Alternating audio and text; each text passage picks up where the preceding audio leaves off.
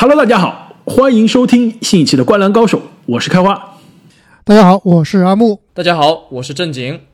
那么上一期的节目呢，我们分析了一下来到奥兰多的这个重启赛季啊，西部的十三支球队，每支球队有如何的看点，以及每支球队啊，在这个奥兰多的重启赛季中，他们争夺的目标以及它的前景是怎样的。那么今天呢，我们将会来关注一下这个东部的。九支球队，虽然东部的这个季后赛的争夺可能没有西部那么激烈，而且球队的数量啊比西部相对会少一些。但是如果我们关注一下这个东部在季后赛前六、前七的这些球队的这个争夺啊，其实现在看来还是有很多亮点的，并且呢，其实西部如果是洛杉矶的两支球队。完全跟另外其他球队拉开了很大一截的这个差距啊！其实东部来看啊，现在真的是可能有五到六支球队都有可能最终代表东部来进入总决赛的这样一个对决。所以呢，我们今天先从东部的这个排名第一，也是本赛季常规赛战绩领跑全联盟的这个密尔沃基雄鹿队来看起。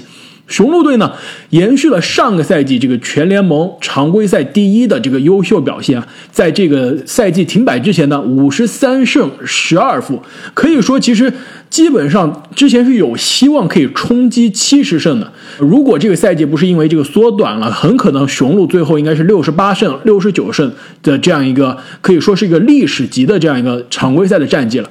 并且呢，在净胜分上，在这个防守上都是历史级的这个优秀的表现，而且这个常规赛的字母哥的数据啊，也是上了另外一个台阶。而且我们知道，这个本赛季的常规赛的这个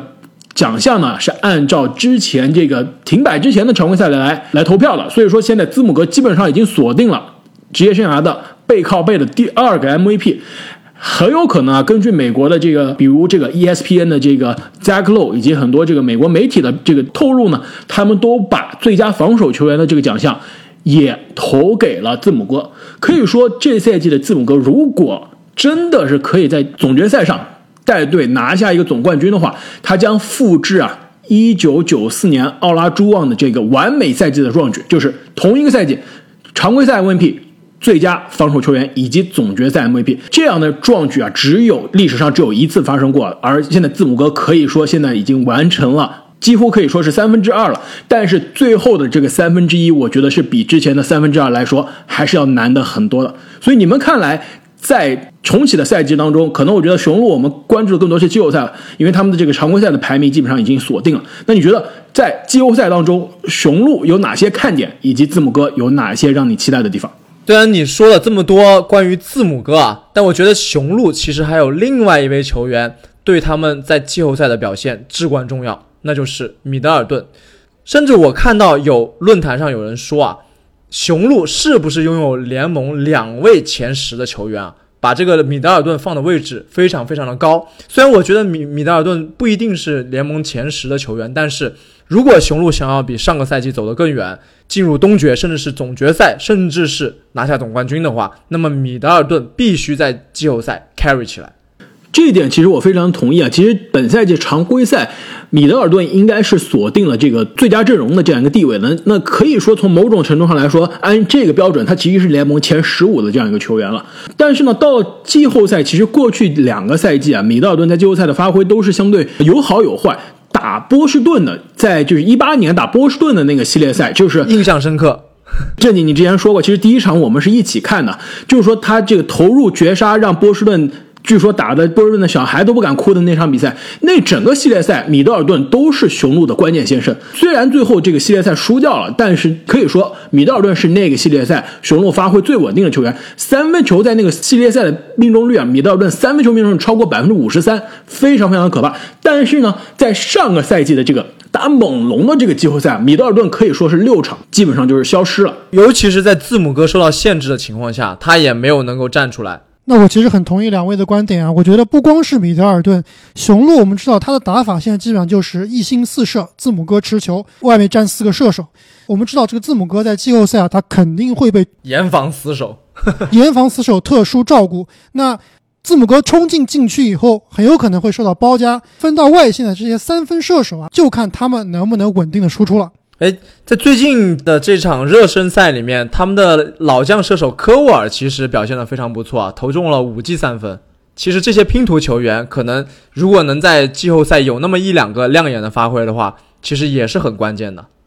其实说到这个热身赛，其实我看了雄鹿的这个热身赛的比赛，他们这两场比赛可以说速度打的是非常的快，而且可以说这个整个球队的这个磨合啊，看上去还是非常不错的。而且其实我们之前说过，字母哥本赛季虽然已经打出了这种逆天的将近三十加十二的这样一个数据啊，但是他场均上场只有三十分钟出头。所以说，如果到了季后赛，字母哥真的是打三十八分钟、三十七分钟，而且又是整个球队的这个速率提上来之后啊，虽然对方。的这个防守强度会上来，但是我觉得这个季后赛的字母哥场均三十五加十四的这样一个数据是有保障的。但是呢，我觉得字母哥他其实数据到了季后赛其实也不是大家关注的重点了。真正的硬荣誉就是球队的战绩，就是球队可以走得多远。那么对于志在赢下今年总冠军的雄鹿啊，他们不仅要对抗东部的。这个一系列的豪强，我们后面都会讨论到，而且呢，他还要战胜估计是来自西部的洛杉矶的这两支强队中的一个。那你们觉得，如果东部的这个雄鹿进入到总决赛，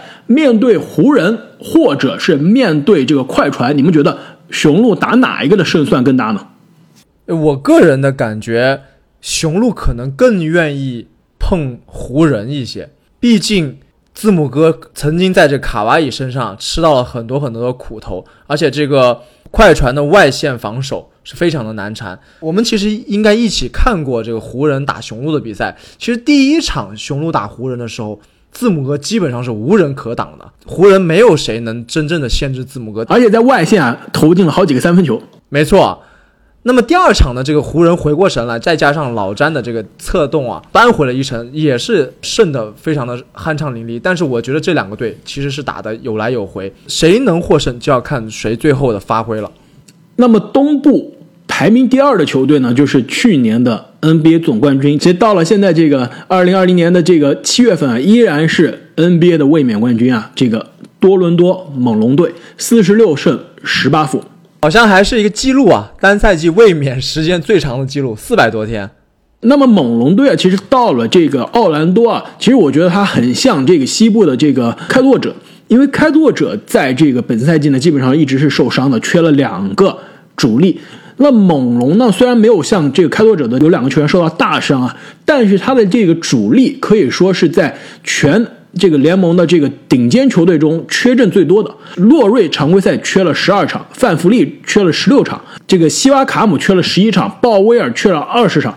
加索尔缺了二十八场，伊巴卡缺了十四场，而且这些都是球队的当家主力啊，而且他们缺的时间呢，基本上都是不太重合的。就是说，整个球队虽然是在这个卫冕赛季打了这个可能比之前夺冠赛季还好的这个常规赛的这个胜率，但是球队的这个阵容呢，一直是不完整的。所以说到了奥兰多之后啊，球队阵容现在是百分百的健康了。所以现在美国很多媒体啊都觉得猛龙有可能在季后赛让大家看到一些这个意外的这样一个发挥。在季后赛之前啊，其实我觉得目前剩下的这八场常规赛啊，对猛龙其实是非常重要的，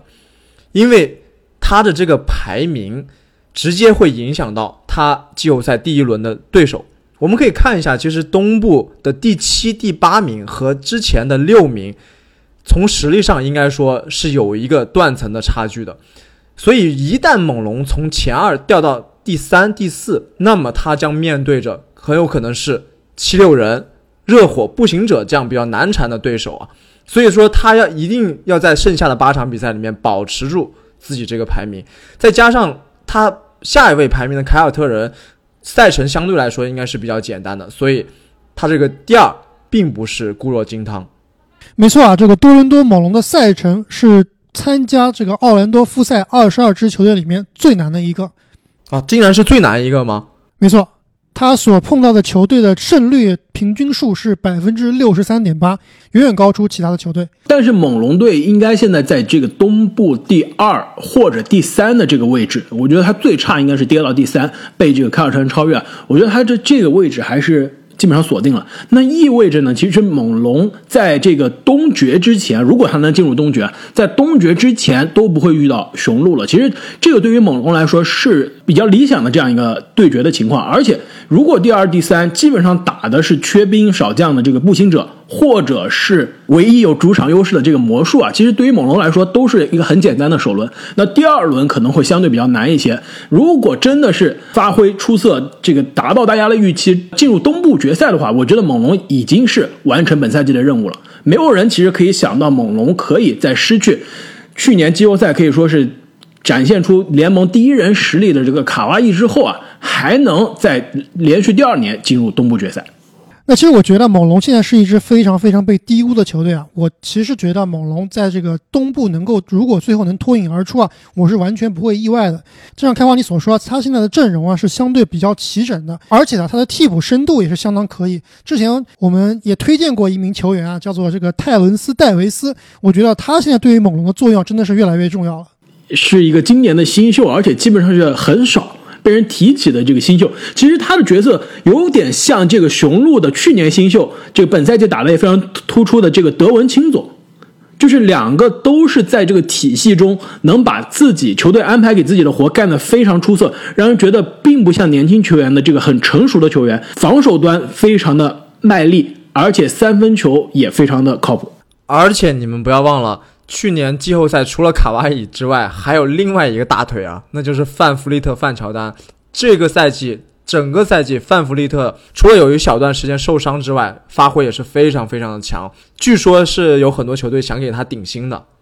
因为他今年夏天是遇到了这个他要续约的这个时候了。那么，其实关于猛龙队，我最后还想说，因为他较之去年的这个冠军阵容是很明显的少了两个人，一个是张铁林。一个是卡哇伊啊，但是我觉得这个球队他在这两个位置上，其实今年呢肯定是弥补不了这两个球员离开带来的这个黑洞，但是某种程度上来说是在防守端填补了一些。一方面我们刚刚提到的这个让人非常意外的这个泰伦斯·戴维斯啊，另外一个球员其实去年在猛龙的这个冠军赛季的季后赛中都没有出场，那本赛季其实发挥的非常好，就是我和阿木都非常看好的这个年轻球员欧记阿努诺比，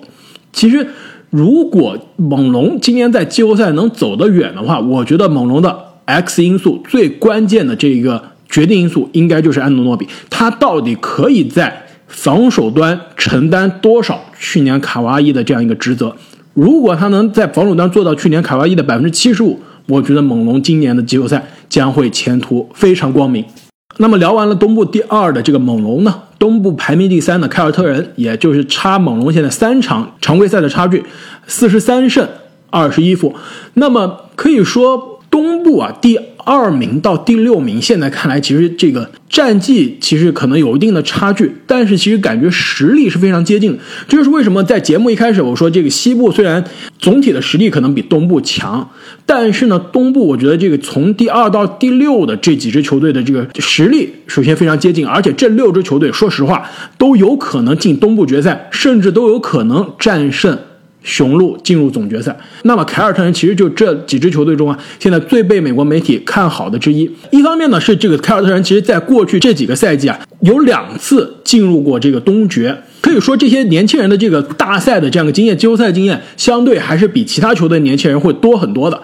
另外一点呢，就是本赛季球队来了新的这个大腿，新的这个球队的可以说是大脑吧，这个肯巴哥。对，可以说把整个球队的这个氛围以及这个更衣室的这个关系啊，都协调的非常好。另外呢，就是塔图姆啊，真的是本赛季成长的非常快，可以说是一下子成长的从我们之前觉得可能在这个联盟前十小前锋边缘徘徊的这样一个地位啊，现在已经是证明了自己是联盟最有潜力年轻巨星，也很有可能啊和东契奇和这个字母哥一起啊成为联盟未来的脸面。哎，我觉得。凯尔特人换来肯巴真的是这个神来之笔啊！因为像肯巴这样的球员，他虽然是球队的一个老大哥，但是其实他是非常的谦逊。那凯尔特人虽然说肯巴可能起到一个带头的作用，但是他们年轻的核心呢是塔图姆，整个队的氛围啊非常好。塔图姆就就像开花你刚刚所说，曾经有一段时间啊，他这个跟科比学习啊，打法也很科比，这个整个表现都很迷。但是后来呢？我觉得他是升华了，现在打球非常非常的自信，我觉得补充一下，你刚刚说的他所谓的打法很科比，就是说他的不是说他这个打的不好，就是说他的打法可能更像上个十年的这个 NBA 的打法，对，中距离太多了，而且杀中距离的跳投，对，没错。然后这个罚篮真的是非常非常的少，这是之前我们也经常批评塔图姆一点。另外就是他这个三分球特别的准，但是他三分球投的还并不够多。那其实本赛季可以说是一月份、二月份之后，尤其是这个进入到全明星这个赛之后的塔图姆，一下子感觉在进攻端至少是打开了任督二脉，从这个二十一世纪前十年的这种打法，一下子变成了现在更加现代的 NBA 的打法了，进攻的效率一下子上了另外一个台阶。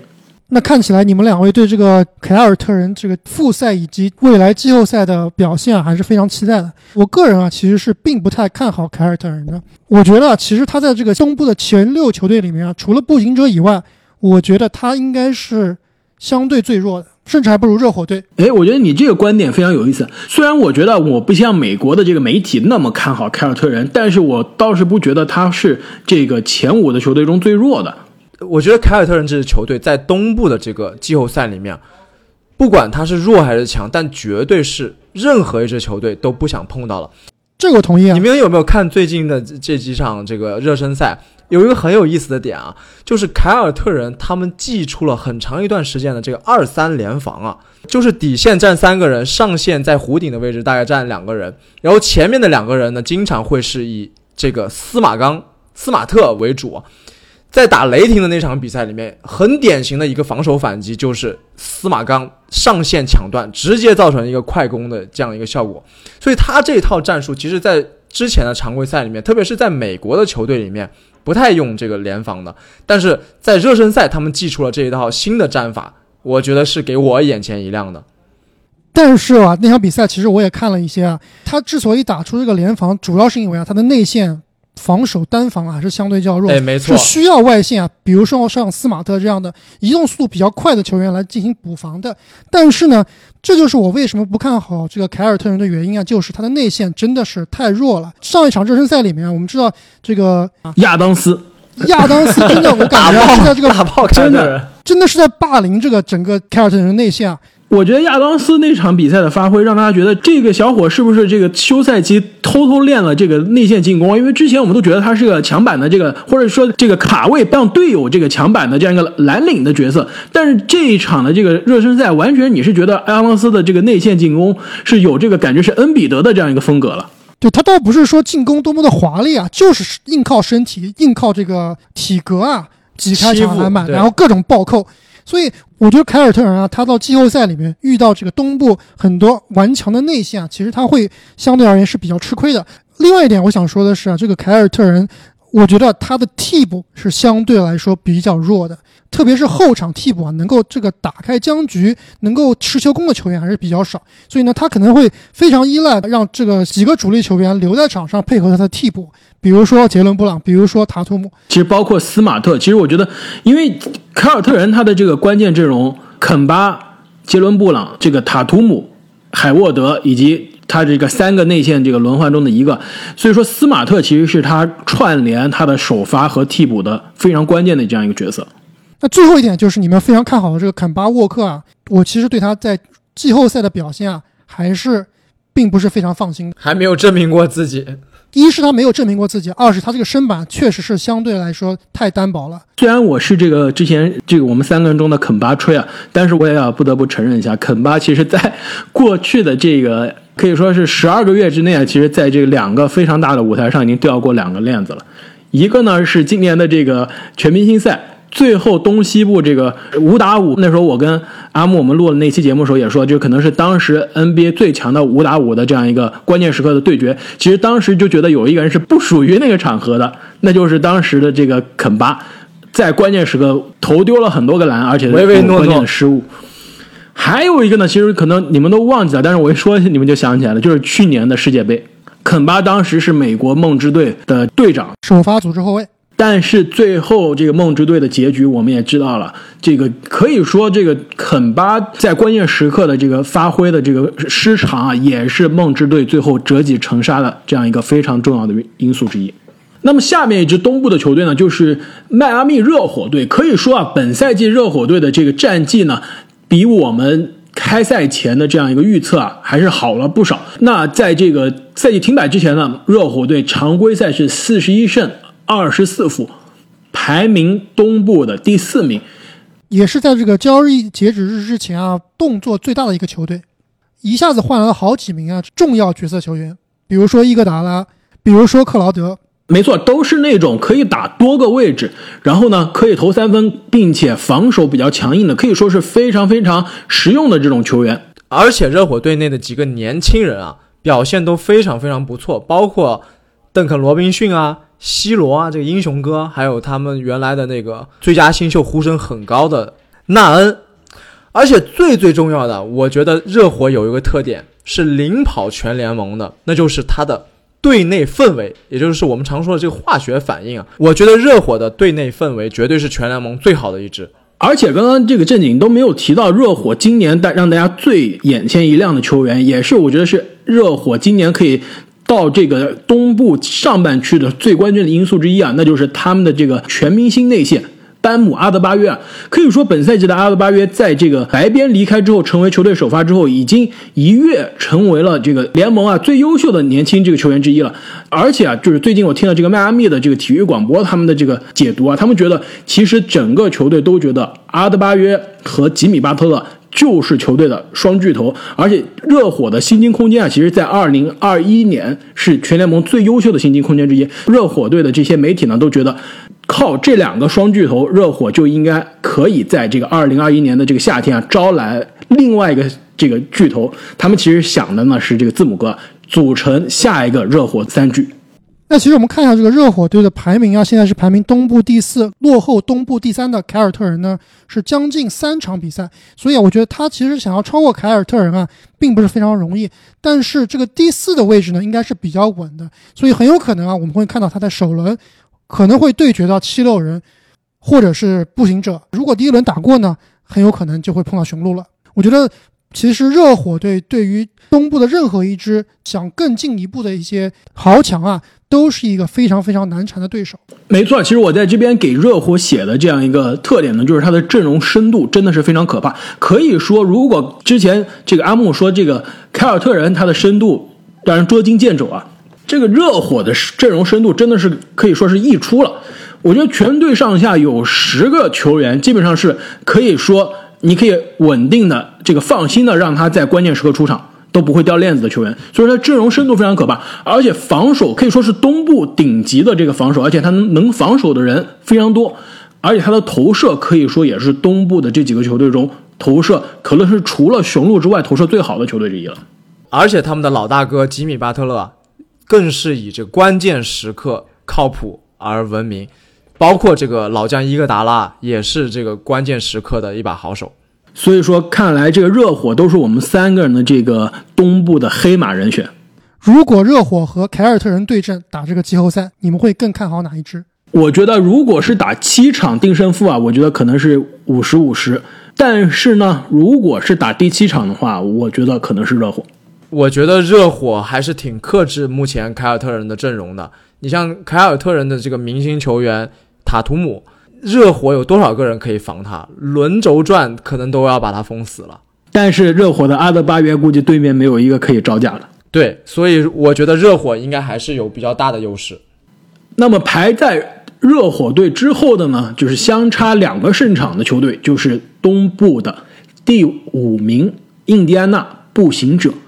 其实我们刚刚说这个东部的前六的球队有可能都有机会进入东决啊，但是我可能现在我仔细再想一下，我当时忘记了有步行者啊，我觉得步行者进入东决现在来看真的是没有多大的希望。其实从这个层面上来看，东部最没有存在感的球队可能就是步行者了，不是这个最烂的奇才，也不是这个阵容这个缺人最多的这个篮网啊，因为这些其实话题性还比较多。步行者真的是我觉得是东部现在最没有存在感的这个球队。那其实步行者队呢，是所有来复赛球队里面啊，可能是最不幸的一个了，因为这是最近他的当家球星，也是今年刚入选全明星的萨博尼斯啊，由于脚伤啊，现在已经离开了这个奥兰多的气泡，开始了他的治疗，很有可能啊，季后赛都不一定回得来。而且呢，这个其实球队，你刚刚说当家球星啊，我以为你要说奥拉迪波啊，他的这个另外一个当家球星吧，奥拉迪波呢，其实这个状态也是一个谜，之前。奥拉迪波在这个气泡开始前说，有可能这他选择不打了。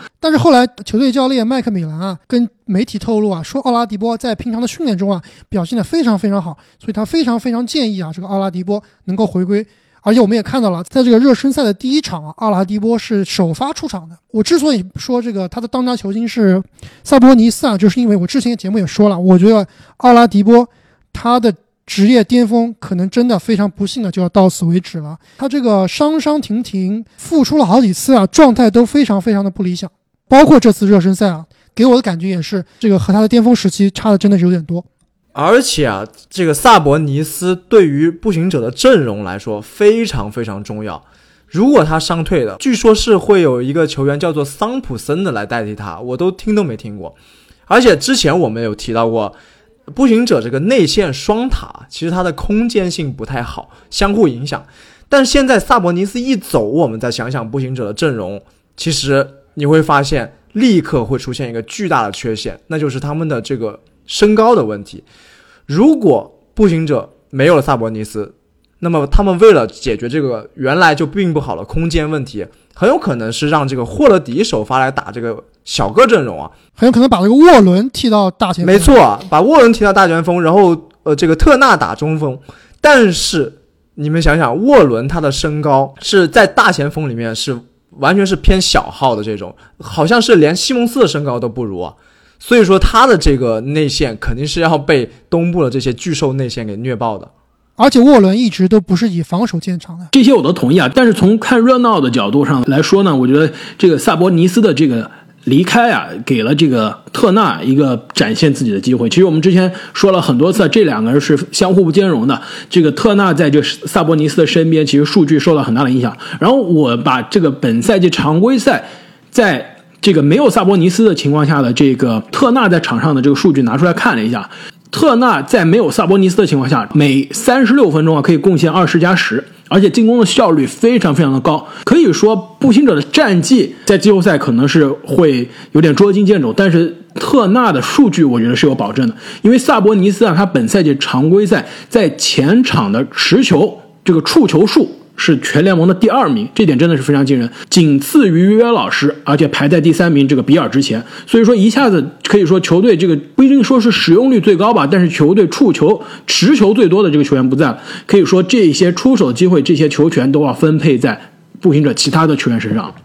那么最后我想说的其实是这个步行者的这个排名啊，现在这个步行者是第五名，然后七六人是第六名啊。但是我觉得在季后赛的这样一个对决中，可能步行者是东部现在大家都想捏的这样一个软柿子，因为我觉得他跟这个前面的热火、凯尔特人，包括后面的这个七六人的这个实力的差距还是有很大的一个档次的。而且啊，现在步行者跟七六人其实他们是虽然是一个第五一个第六，但是他们的战绩其实是一样的，所以。大概率来看啊，七六人应该是会超过步行者来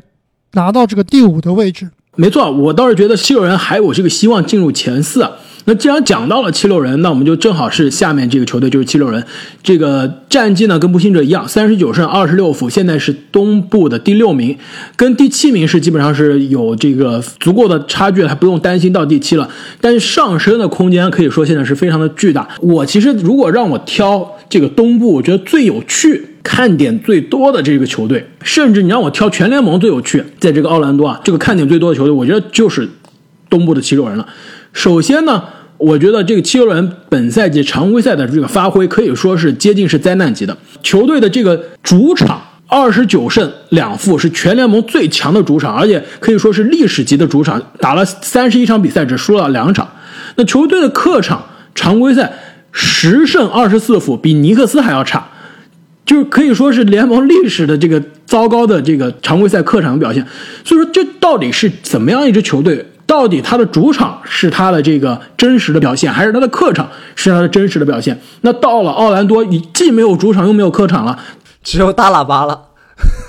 对，是降低了他的主场优势，还是弥补了他的客场劣势？我觉得这真的是一个非常非常有趣的话题。第二个呢，我觉得其实是东部的所有球队中啊。七六人，他这个季后赛可以说他的这个战绩对整个球队的未来来说是最关键的。哎，没错啊。哎，上一期开花你正好说到，在西部有几个球员，这一次的季后赛到了一个他们职业生涯的关键点。那么我觉得，对于七六人的两位当家球星西蒙斯和恩比德啊，今年也是到了他们职业生涯最为关键的时期了。没错，我觉得从这个角度上来看，七六人就是东部的这个爵士队啊，就是要么是两个年轻球员，这个可以说是冰释前嫌，这个二弟登基，对吧？要不然就是整个球队是分崩离析了。基本上，我觉得如果七六人在季后赛让大家失望的话，比如说首轮游。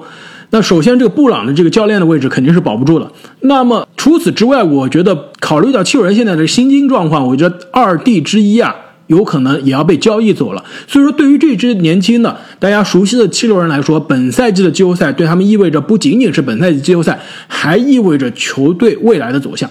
那第三点呢，我觉得七六人比较有意思的就是。大帝他到底是什么样一个球员？我觉得大帝其实在我看来是全联盟这个变数最大的球员之一。去年的这个东部决赛第七场被卡哇伊绝杀之后，他的这个泪水啊，大家肯定都还记得，印象深刻。他最后也说了，他觉得下赛季他会卷土重来，他会更加的卖力，把自己失去的全部夺回来。但是我们后面也知道了，本赛季大帝常规赛开始的这个身材走样了，据说来报道的时候这个就体质超标了，然后这个整个状态也非常的不好。但是我们也知道，如果恩比德在球场上非常专注的话，而且他的身体状态在他的比较健康、比较巅峰的状态下，他就是联盟第一的中锋，不是约基奇，不是其他球员，就是恩比德。但是恩比德他本赛季在来到奥兰多，在这个季后赛的场合上出现的到底是哪一个版本的恩比德？这也是让人非常的期待。哎，从某种程度上来说啊，恩比德真的跟这个奥尼尔有点像啊。要么出现在十佳球的基金里，要么就出现在搞笑时刻的这个基金里面啊。就是很同意开花你所说啊，恩比德真的是这个七六人能走得多远的一个最重要的因素啊。我觉得论天赋的话，恩比德绝对是 NBA 顶级的，绝对是和。字母哥这样的球员啊，是一个级别的。过去几个赛季的季后赛呢，他的发挥啊一直非常非常不稳定。我觉得其实是非常非常有意思一件事，因为我觉得恩比他他不是像唐斯，像这个有些情况下是哈登啊，他可能是竞争欲望不够。没错，没有那么强的竞争欲望。他其实是个好胜心非常非常强的球员，但是他的心态啊，好像经常会被各种各样的事情所影响。所以这次复赛以及后面的季后赛啊，恩比德的发挥真的是对七六人非常非常关键的。没错，其实说到这个，让我想起来这个七六人，可能他现在最不愿意在季后赛遇到的对手，你知道是哪一个吗？不是雄鹿吗？我觉得是猛龙啊，因为加索尔可以说是全联盟防恩比德现在防的最好的球员。之前这个殊荣是这个给了霍福德，因为霍福德在这个常规赛、在季后赛多次锁死了这个恩比德，结果他们以选代班。解决方案就是把霍福德搬来了，这个搬到这个自己球队，这样没人防死恩比德。那本赛季小加索呢，一跃成为全联盟防守恩比德防的最好的球员。我看了一下这两个球员在常规赛的对位啊，从二零一六年到现在一共打了七场比赛，恩比德场均你猜多少分？十五，不到十分。阿莫你更接近啊，恩比德在这七场比赛中场均只有十一分。投篮命中率啊，作为一个中锋，投篮命中率百分之三十。然后本赛季呢，在这个十一月二十五号的比赛中啊，还被加索尔防了一场，十一投零中，得了零分。最后五个犯规，四个失误。可以说啊，全联盟这个其他很多球队拿恩比德这样一个超级中锋是没有任何办法了。但是猛龙加索尔不知道为什么就能找到恩比德这个命门啊，大地克星啊。对，可以说这两支球队如果在季后赛遇到的话，真的是非常非常有趣。那么说到恩比德啊，你们两位有没有发现最近联盟的整个阵容上有一个变化的趋势啊？因为前两年在勇士的这个王朝的时候，其实联盟的阵容是往这个小快灵、小哥阵容变化，但是好像这个赛季开始，很多的球队开始囤积这些非常高大的内线，包括你像最典型的七六人三高，雄鹿身高也非常的高。包括像掘金，我们说他之前热身赛排出了史上最高首发阵容，还有很多的这个球队啊都有这个趋势，是不是这个内线的时代又重新来临了？我觉得是，也会是一个非常有意思的看点。说到这一点啊，其实我之前在这个美国的这个 NBA Reddit 上发过一个帖子啊，那就是如果你回看 NBA 这过去二十年的发展趋势。从这个科比的这个第二次连冠的这个湖人之后啊，没有一支总冠军的球队，他的这个中锋啊是全明星中锋。有的球员，比如说像小加索尔是曾经的全明星，但是其实在去年的总冠军的赛季，其实他离全明星水平已经差了很远了。所以说，全明星中锋带队夺冠，真正是作为球队这个老大带队夺冠，可能都要追溯到当时 OK 时期的鲨鱼了。除非你把邓肯叫做这个中锋啊。所以说，内线统治联盟的这个时代啊，我觉得可能是未来会到来，但是我觉得现在还是离那个时代有一定的距离。那你们刚刚提到了这个东部的七六人的双星啊，非常像西部的这个爵士的双星。但我觉得七六人整支球队啊，其实是更像西部的，同样是排名第六，同样是跟这个第五名战绩一样的休斯顿火箭的。也就是这个它的不确定因素啊，真的是太多了，变数非常的大。如果他打得好，能进东决，甚至能进总决赛；如果打得不好啊，很有可能第一轮如果碰到热火，就会被扫地出门。没错，就是说这两种情景我们都不会意外。说实话，如果东部第一轮猛龙真的是打这个七六人，把七六人打回家了，我们肯定会觉得，你看七六人又到关键时刻又掉链子了，这个加索尔又防住了这个恩比德，那并不意外。那如果他真的是在这个去年跌倒的地方爬起来，在季后赛真的走得更远。甚至我觉得这个七六人这个阵容打雄鹿还真的是有点胜算。那他进入了总决赛，其实这个情形的话也是在情理之中的。所以说他的变数真的非常大。我们知道这个七六人之前的战绩一直都非常非常不好。赛季前呢，大家都认为他很有可能会成为这个东部的前二、前三，但是呢，现在只是第六名。那最近呢，我们也知道七六人的主教练啊，布朗也是做了很多辩证，特意呢把西蒙斯啊提到了大前锋，把这个霍福德啊。好像要按在板凳上作为一个替补球员出场了。我觉得能做出这些改变啊，肯定是不错的。但是在这个时间啊来做这么大的变化，我是不是有点太晚了？就是球队的磨合是不是时间不够了？我倒是觉得这个。变化是非常的及时的。其实我觉得，如果你回顾一下我们之前在这个赛季开始之前的这个疯狂猜想的节目中，我当时说过，西蒙斯可能交易到太阳更合适，而且他交易到太阳跟布克打呢，他不一定是打这个组织后卫，我觉得他更适合打这个大前锋的这样一个位置，就像当年的这个追梦格林，就是抢下篮板，推这个攻防转换的这个快攻。并不需要他去真正的去拉开空间，但是现在其实西蒙斯的这个定点三分球还真不一定比现在的这个追梦格林差，所以说我觉得其实把西蒙斯放在了这个四号位是解放了这个球队，让球队有更多的投射了，也可以帮助西蒙斯去发挥他的这个在防守端以及在篮板上的这样一个特长。我倒是觉得我非常看好西蒙斯啊，在这个大前锋位置上在季后赛的这个发挥。其实说到这一点呢，我觉得球队这么做啊，其实是另外一个目的，就是避免呢。西蒙斯、恩比德以及霍福德这三个人的同时存在。其实我们上期节目我当时说过啊，就是本赛季常规赛联盟最强四人组是这个雷霆的这个四人组。你知道联盟本赛季常规赛得分效率最低的三人组是哪三个人吗？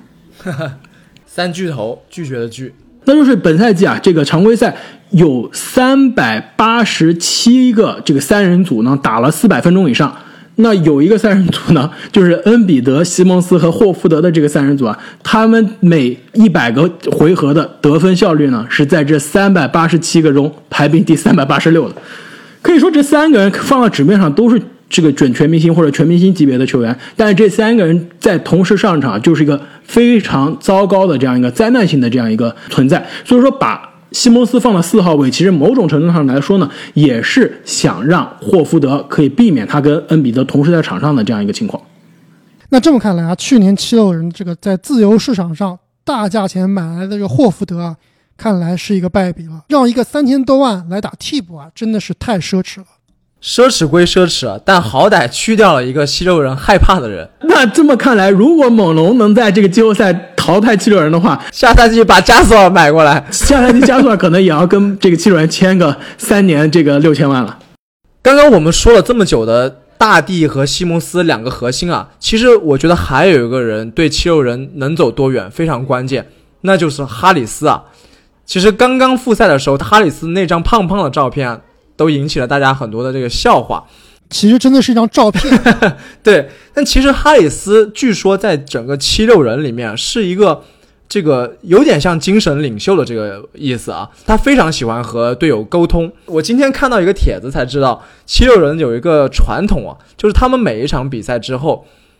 打的最好、发挥最好的这个人，可以当着全队的面进行一个摇铃铛的仪式，然后以此呢来巩固整个队的这个团队氛围。所以说，如果哈里斯他能打出他与他身价相符合的表现，同时呢，整个七六人的团队氛围更加好，不再有之前传说的那些不和，我觉得他们的季后赛还是非常非常有看头的。我同意你的观点啊，但是呢，说实话，七六人的这个更衣室的问题啊，其实在东部一直都不是一个秘密了。就是你知道这个恩比德，你知道他的最好的朋友之一是谁吗？雷汉娜，这男性朋友在 NBA 圈的人，你的朋友，其实是吉米巴特勒。真的吗？恩比德跟巴特勒一直是非常好的朋友，然后但是呢，他们两个人都接受不了球队的另外一个人，那就是西蒙斯。可以说，西蒙斯跟恩比德两个人的不和一直是。在联盟从传闻变到基本上现在大家是默认的这样一个事实了。所以说，如果这两个球员能在场下能通过奥兰多这个夏令营，再通过这个团建时间，在场下能恢复他们俩的这样一个关系的话，我觉得对于球队场上的表现还是有非常大的帮助的。那靠团建小能手哈里斯加他们的教练布朗了。那么接下来这个东部的第七个球队呢，也是可以说来到奥兰多这个球队打折。最大的一下从一支这个 NBA 强队的这个阵容变成了一个可以说是 NCAA 水平的球队，那就是布鲁克林篮网队。常规赛呢三十胜三十四负还说得过去啊，因为杜兰特呢本赛季没有打，那欧文呢基本上也是打了几场就受伤了。但是呢，球队可以说是常规赛发挥最好的球员，比如说丁威迪，比如说球队现在已经是首发的这个中锋小乔丹，他们都不会来到这个奥兰多呀。所以说，整个球队现在基本上是以一个替补再加一些临时的老将凑成的这样一个阵容。所以，虽然现在是篮网排名第七，但是我估计我们应该都同意啊，篮网要么是第八，甚至有可能跌到第九了。第九，我觉得还不太至于。刚刚你说的篮网是 NCAA 的水平啊，我觉得它应该是一个这个最起码是顶尖 NCAA 或者是发展联盟的水平。那其实第九名我们要说到这个华盛顿奇才，应该就是一个 CBA 水平的球队。你这不就暗示着 CBA 打不过 NCAA 吗？那这个就是事实啊，真的是打不过。布鲁克林篮网呢，之所以这么多名球员没有参加，就是因为啊，这个篮网因为在纽约嘛，所以就是染疫的人特别多，可以说是全联盟里面啊，这个得新冠肺炎最多的球队了。那现在这个球队唯一的希望呢，就是这个正经的宝藏少年勒维尔。你别说啊，这个奥兰多的这个气泡啊，你说到勒维尔，我突然想到，因为我看了勒维尔的这个高尔夫球集锦啊，是他跟他的队友一块在气泡里面打高尔夫，虽然水平是非常臭啊，但是我觉得这个气泡的氛围其实还真的蛮适合整个队的氛围的这样一个团结的。如果这个杜兰特、欧文啊，他们都能来一块参加这个团建的话，我觉得对队内的氛围还是挺有好处的。我倒是觉得，如果他们俩来了，这还真不一定是好事儿。这高尔夫都不一定打得起来，是吧？对，就可能变成一些小团体了，就是这个球员这个三五成群，三五成群啊，这个搞小团体活动，而不是所有人的这个大团建了。哎呀，确实，这个篮网现在我觉得已经取代了纽约尼克斯啊，正式成为 NBA 花边新闻比球场内的新闻多的一个球队了。但是其实刚刚你说到这个勒维尔，其实我想补充两句，就是我觉得其实勒维尔本赛季的这个在奥兰多的八场常规赛以及有可能的这个季后赛，我是觉得他是这几场比赛中的这个得分王的这个热门人选，他绝对是这个 Daily Fantasy 每日这个梦幻球队里面必选的球员。无限开火权，我觉得我们可以猜测一下，勒维尔在奥兰多的这个所有比赛中最高得分是四十分还是五十分？因为我觉得基本上，其实看所有的球队，没有一个球队是有勒维尔这样一个无限开火的这个可能的。而且他不仅是无限开火，基本上他是从持球、组织进攻一直到得分一条龙全要靠他了。球队现在这个真正的这个控球后卫是谁啊？是这个泰勒·约翰逊吗？啊，他们的首发控卫啊，其实是一个叫做克里斯·齐奥扎的这个球员。听起来就有点渣啊！对，无论是靠这个齐奥扎，还是靠这个泰勒·约翰逊啊，都还不如靠勒维尔呢。可以说，勒维尔基本上从这个组织进攻啊，到自己的得分都要一肩扛了。所以说，我觉得勒维尔场均三十分啊，可能都不是这个一个梦。那么东部的第八的球队呢，其实现在跟篮网只差半场，那就是唯一有主场优势的这个奥兰多魔术队，三十胜三十五负。其实我们之前说的很多球队，他的这个阵容终于齐整了。其实魔术现在基本上也是终于有受伤的关键球员现在复出了，那就是这个埃塞克。那埃塞克虽然现在其实离能在这个正式比赛出场可能还有一点点的距离啊，但是据说已经是做好了在这个奥兰多出场的准备。另外一个他们的首发控卫这个富尔茨，富儿子啊，最近好像也是快要复出了。另外一个呢，其实就是这个球队的这个替补年轻的这个内线球员啊，节目之前在微博上也发了他的照片，就是班巴。基本上，他从照片上来看，他基本上从之前这个，比如说梅克尔的这个身材，现在变成了接近霍华德的这个身材啊，据说增肌增了这个几十磅的肌肉。确实啊，我昨天看集锦，确实发现他好像真的大了一圈。那么这么说，你们是不是觉得这个魔术的这个第七是有保障的呢？没错，我觉得第七肯定是有保障的，而且我觉得他在这个八场比赛里面，他的战绩可能会比这个步行者会更好一些。那么东部的最后一支球队呢，是二十四胜四十负的这个华盛顿奇才队。其实上期节目呢，我们说这个太阳队啊，觉得自己都不知道自己为什么要来。那么可能原因啊，奇才来了，联盟决定让这个东部还是要有一支不在这个前八的球队过来走个过场的。那么奇才来了，那西部其实他要凑一个偶数嘛，所以西部也也找了一支过来这个陪公子读书的太阳队。那么其实奇才队在这个比尔确定不打之前，我们是觉得奇才是有可能，说不定能替代这个缺兵少将的篮网成为第八的。现在来看呢，这个奇才跟第八差了这个四场半的这样一个胜场，基本上是很难追上了。而且球队的阵容呢，正如刚刚阿木所说啊，可能并不比篮网好到哪里去。那你们觉得这个对于这一支可以说可能是奥兰多最烂的球队了，他的这个看点到底是什么呢？我觉得他的唯一看点啊，就是这个八村垒到底还能不能再进一步。上期节目我也说了，这个去年的一些很有潜力的新秀啊，现在基本上已经是二年级了。你指的是这个本赛季，就是去年选到了本赛季的新秀？没错啊，从这个热身赛的情况来看啊，八村垒好像确实啊承担起了球队啊这个进攻的主要火力，而且呢发挥的其实还是相当不错的。好像刚刚砍下了两双。没错，但是我觉得这也是理所应当的，因为毕竟少了这个可以说是联盟本赛季外线得分最强的球员之一的比尔啊。其实他的这个进攻的球权肯定是要分散到其他的球员身上。但是其实你放眼看一下奇才队其他的球员，真正能持球的稳定进攻、这个创造得分的，估计也就八村磊一个人了。那除了八村磊之外啊，这个我们要如果从其他这些球员中非要挑几个看点的话，你们觉得你们还看好哪些球员？其实我先说一个，我觉得球队今年的二年级的这个新秀啊，这个小特洛伊布朗啊，我觉得可以关注一下。还有一个就是，我觉得其实是也是湖人七品啊，这个中锋瓦格纳其实也是相当不错的，有一手非常不错的投篮的这个白人中锋，而且机动性也比较强。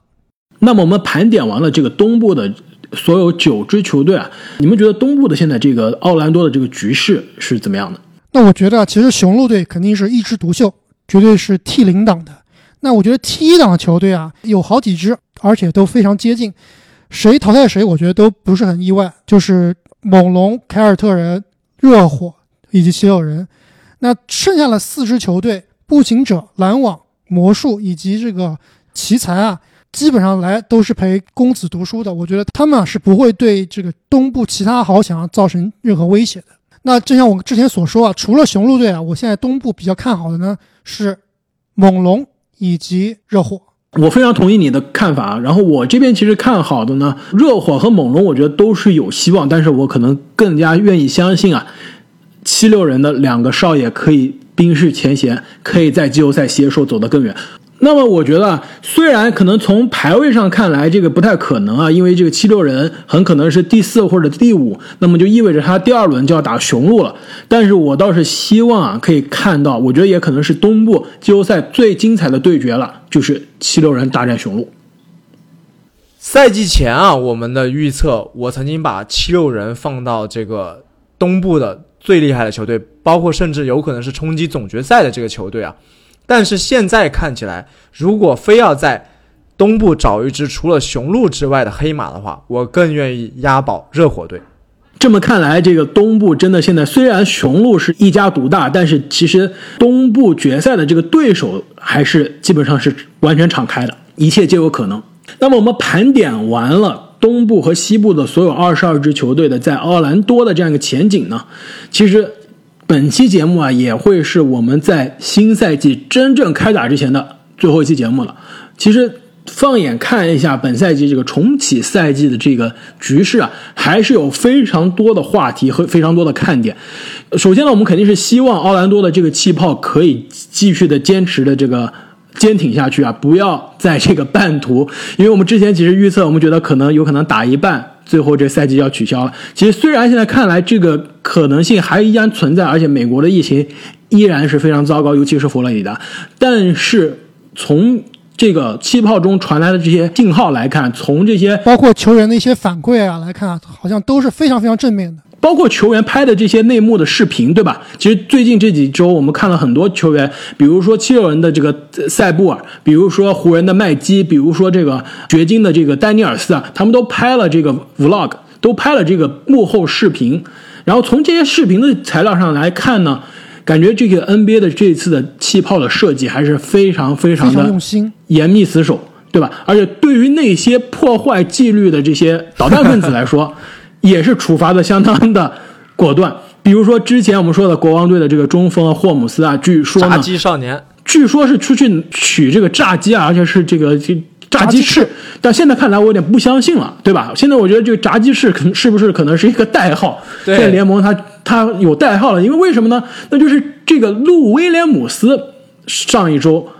突然离开了这个奥兰多的气泡，好像呢，据说是有一些这个家里面的这个意外，所以说他离开了这个奥兰多。但是呢，没有想到，万万没想到，被球眼尖的球迷发现啊，他居然。在夜店，不是被眼尖的球迷发现了，是被他的猪队友自爆了。哦，对对对，虽然他的这个视频一下子就被这个猪队友撤下了，但是眼尖的球迷把这个视频存了下来，然后发到了网上。大家发现，哎，杜威，你到底是出去是家里面到真的有事儿呢，还是你是出去去夜店？然后呢，球迷又挖出了路威廉姆斯在之前这个上个赛季的采访啊，当时路威廉姆斯非常自信的说：“说我去夜店从来都是一个人去。”不是因为我喜欢享受孤独啊，是因为我不愿意带我们球队的年轻球员去，因为那些人一听说我要去夜店就要跟着我去。但是呢，如果那些菜鸟啊，那些年轻人跟我这样的玩，他们第二天是打不了球的。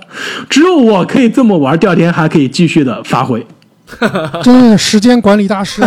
没错。所以说加上这些。没错，加上这些信息，加上路威的之前的这一番言论啊，大家知道，完了，那路威这是出去离开气泡是去夜店了。在美国现在这个疫情情况下去夜店，那你戴口罩也好，戴手套也好，我估计也是非常非常危险的一件事情。所以说，这个消息传到了快船的这个主教练里弗斯的耳边啊，里弗斯据说呢是异常的愤怒。